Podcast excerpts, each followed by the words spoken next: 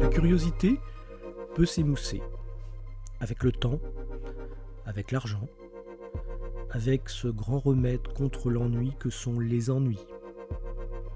Mais elle peut aussi s'aiguiser, et pour moi, l'intelligence artificielle m'a donné une formidable fenêtre pour exciter ma curiosité.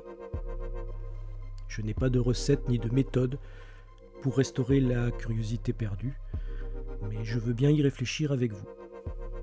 Car enfin, tous les enfants sont curieux et abusent de la mitraillette à pourquoi.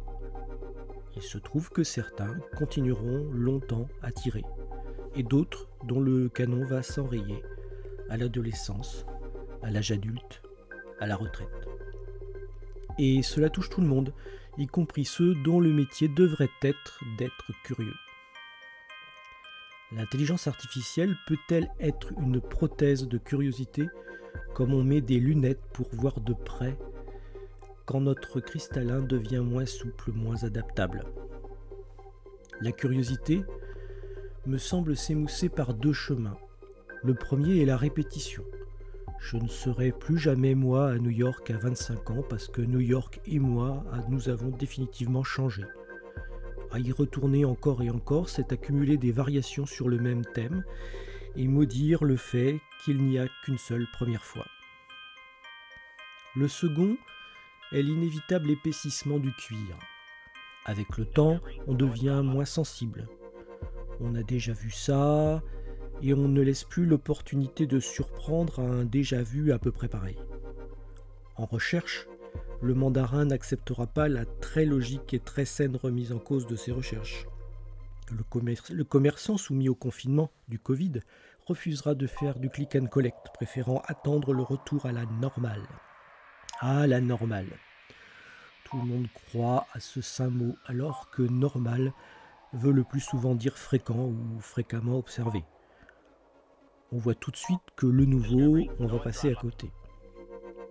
Les IA, le machine learning et d'autres mots du jour, c'est un moyen d'investiguer sans la charge biologique du passé.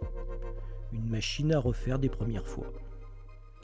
Prendre des faits compliqués et incertains, s'en servir pour entraîner un réseau de neurones artificiels, puis faire des prédictions et là, wow, vous verrez vous aussi vous allez dire ah ben j'avais pas pensé à ça. Ces technos, c'est un peu comme un mur qui renvoie la balle sous un angle différent.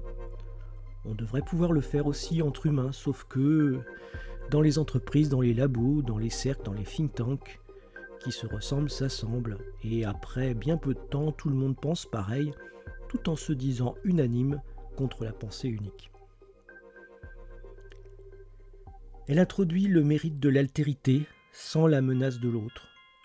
Elias c'est un tiers compétent qui ne veut pas prendre votre femme ou pire, votre clientèle. Un allié sans intention.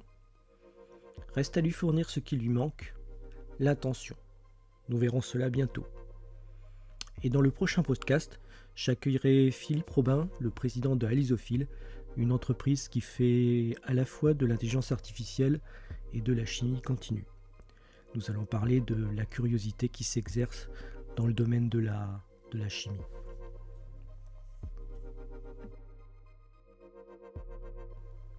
Si vous aimez ce podcast, vous pouvez vous inscrire sur le site podcast.tf pour recevoir les nouveaux épisodes par email. N'hésitez pas à le diffuser autour de vous et à mettre des commentaires afin d'alimenter les algorithmes d'intelligence artificielle des réseaux sociaux et accessoirement d'encourager ma production. Vous pouvez me poser vos questions dans les commentaires et j'y répondrai lors du prochain épisode.